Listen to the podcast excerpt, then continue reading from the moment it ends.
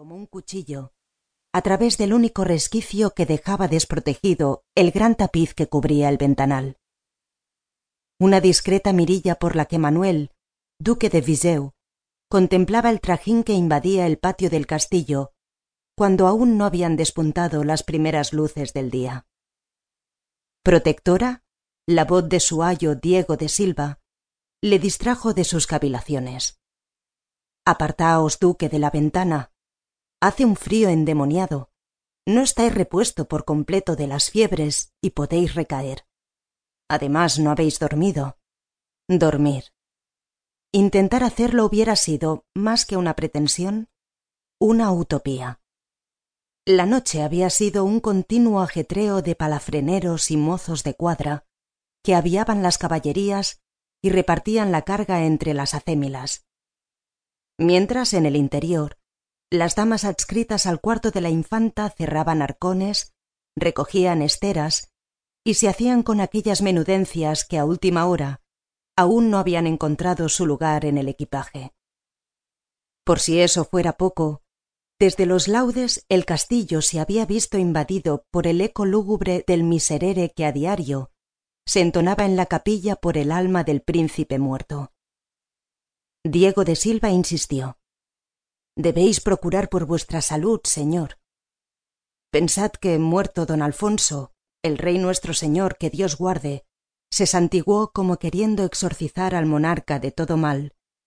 No tiene más hijos que don Jorge el bastardo, y que Portugal tiene depositadas en vos todas sus esperanzas. Manuel hubo de reprimir un escalofrío para no darle la razón. Luego le ignoró.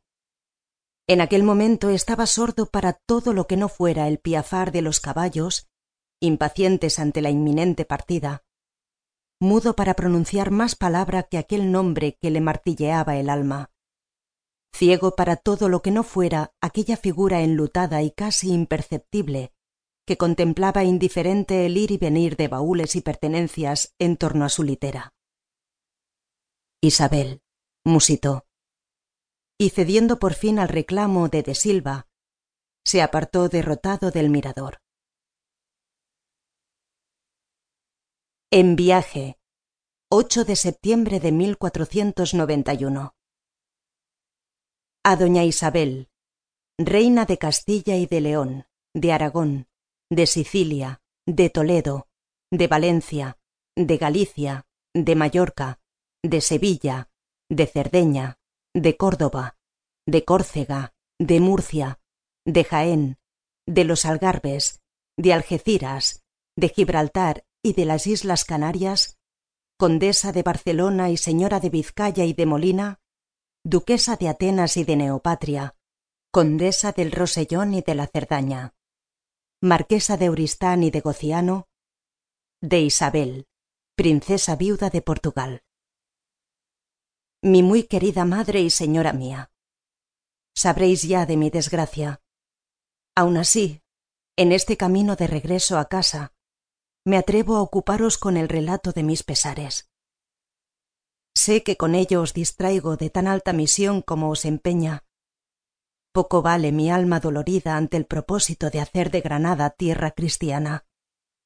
Pero mientras os escribo, podré imaginar que os tengo a mi lado, que me acogéis en vuestro regazo y así poco a poco se disiparán las sombras que ennegrecen mi presente y me privan de cualquier esperanza de futuro. Mecida por la caricia de vuestra voz olvidaré el fúnebre cortejo que va camino del monasterio de Nuestra Señora de la Victoria en batalla.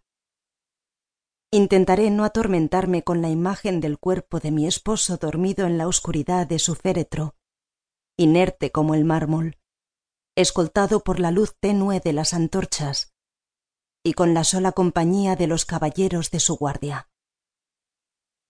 Trataré de entender por qué no puedo acompañarle aceptar que así lo recomiendan el recato y la modestia propios de una infanta castellana, que hoy es princesa viuda de Portugal.